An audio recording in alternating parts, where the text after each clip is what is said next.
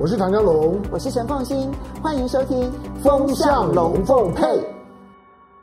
大家好，我是陈凤欣，非常高兴在周末的时候呢，跟大家聊聊天。那今天我们要来谈的是油价这件事情。我不知道最近啊，大家有没有去加油？我最近呢，为了要去关心油价这个课题呢，我好认真的去看了一下我刷的单子，这样啊，因为我每一次加油，我必须很坦坦白的跟大家说，因为呢，后面那个账单呢，其实是我老公去付款，所以我完全不知道现在加油到底呢，价格已经涨到了什么样子的程度。就我一看账单的时候呢，我就发现，哇，怎么涨这么多？去年在油价最低、最低、最低、最低的时候，呃，国际的这个期货价格曾经一度是负的。大家还记得那个数字吗？负的这样子的一个油价的时候呢，哇，那个时候的油价便宜得不得了啊，几乎是比矿泉水还要来的便宜。但是现在呢，我加满大概五十多公升的油之后，哇，一千七百多块钱，那比去年最低的时候呢，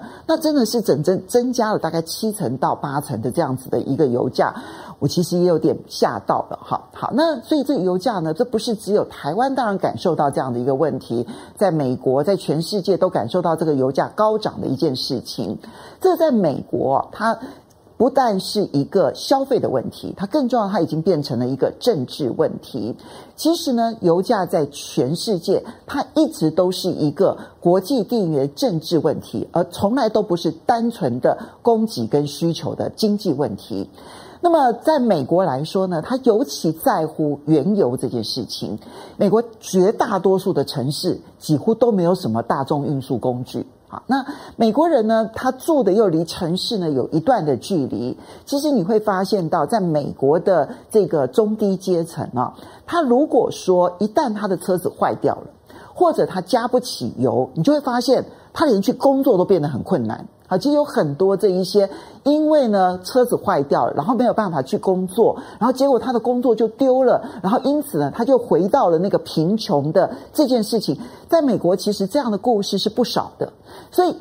加油这件事情对美国来说，那是一个天大地大的一个政治事件，而并不是单纯的就是消费者物价指数当中的其中的一个 item，哈，不是这么简单的一个问题。那现在美国的这个加油贵成这个样子，那又即将要进入的是十二月二十五号的美国圣诞节这段期间，美国人最重要的工作呢，其实就是去买礼物啦，然后呢，准备好要去返家过节这件事情。那那这个时候的原油价格的高涨，汽油的价格的高涨，对美国人来说，它既是生存问题，它同时也是我这个年节到底过得好或者是不好的高度政治问题。美国总统拜登呢，他眼前桌面上最重要的课题就是我如何能够把油价给降低。好，那现在油价呢，已经一统来到了八十块美元这个附近，从去年的是负的三十七美元，然后当然很长一段时间在一桶二三十美元，现在已经来到了一桶八十美元。眼看着 Goldman Sachs 啊高盛呢预估说，它在年底之前会到一百美元，甚至于在十二个月之内会到一百二十块美元，你就知道说现在端在拜登的前面这个议题有多么的困难。那么，因此呢，拜登最新的一个采取的一个做法，就是呢，去联合盟友，尤其是石油消费大国这些盟友，哈，或者是非盟友，比如说他直接拜托中国大陆，然后接着呢，要求印度、日本、韩国，然后呢，连同美国一起，大家共同的来试出战略储备原油。这各国其实，尤其是消费大国，它一定有这些战略储备原油。但是你有没有注意到这个新闻呢？从一开始市场有 rumor 有这个消息传出来，然后呢，那么市场呢，因为这个消息而立刻的下跌，其实跌幅还蛮重的，大概就跌了三趴到四趴这样子的一个跌幅之后呢，第二天等到呃日本也证实了，韩国也证实了，印度也证实了，中国大陆也证实了。然后消息证实了之后呢，油价不跌反涨，原因很简单，因为呢，现在呢，所有的分析师呢，他们都会计算，虽然各国都不可能公布它的战略储备原油的计呃这个目前的数量，但是呢，他们终究有储备最大量。其实你一计算完了之后，你就会发现，它对于原油的供应而言，它只有短期效应，没有办法影响中期的走势。那既然现在发现说，啊，你最多在短期之内可能对现货市场有一些些影响，长期没有太大的影响，所以市场其实根本就不甩这一个所谓的联合释出战略储备原油。哇，这这这一回该怎么办？其实呢，对拜登来说，这已经是他第二招绝招了。他的第一招绝招呢，应该是让产油国。就包括了石油输出国组织啊，十三个，包括了中东地区，还有包括了这个非洲，然后以及南美的一些石油生产国呢，大家共同所组成的这个石油输出国组织，还有其他的产油国，美国其实施加了非常大的压力。在九月、十月的时候，拜登呢不断的喊话，要求欧佩石油输出国组织呢能够增加产量。其实他们有足够的能量，他们大概还有两百万桶，一天两百万桶的增产的空间。但是呢，石油输出国组织呢，我真的必须要形容叫做断然拒绝。那么，为什么断然拒绝？我们把这个全世界的产油国，其实现在呢，排名第一的石油生产国是美国，而并不是沙乌地阿拉伯。沙乌地阿拉伯排名第二，而排名第三的呢是俄罗斯。前三名大概都是同一等级的，就每一天生产量都超过了一千万桶。对沙乌地阿拉伯来说，他现在已经跟俄罗斯在内的十个国家合组了 OPEC Plus，有些人称之为叫做维也纳集团，或者我们这边呢叫做产油国联盟，或者你直接称之为 OPEC Plus，已经达成的共识就是尽可能的维持油价在一定的金额之上，然后不让它再出现了供油过剩而产生的油价的崩跌这样的一个情况，所以呢。对沙乌地阿拉伯来讲，它有很好的理由。诶，不是我沙乌地能够控制的啊，这里面还有俄罗斯，这里面还有伊朗，这里面还有委内瑞拉。其实你就会发现，那么整个这一个产油国联盟，其实美国的盟友不多，而且这一些呢产油国当中，很清楚的知道，他们其实主要的竞争对手不是彼此，而是美国，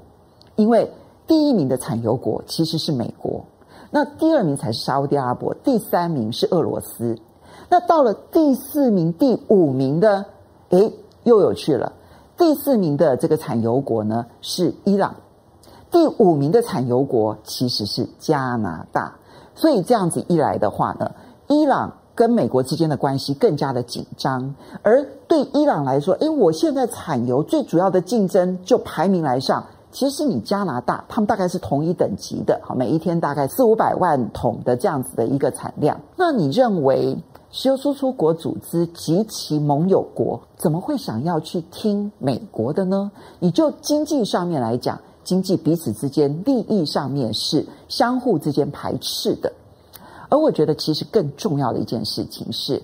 过去啊，美国呢，其实在一九八零年代。积极的介入中东地区，其重要的原因，也就是因为呢，一九七零年代两次石油危机让美国吓到了，所以他必须要去控制中东地区，才能够控制它的油价不会飙涨。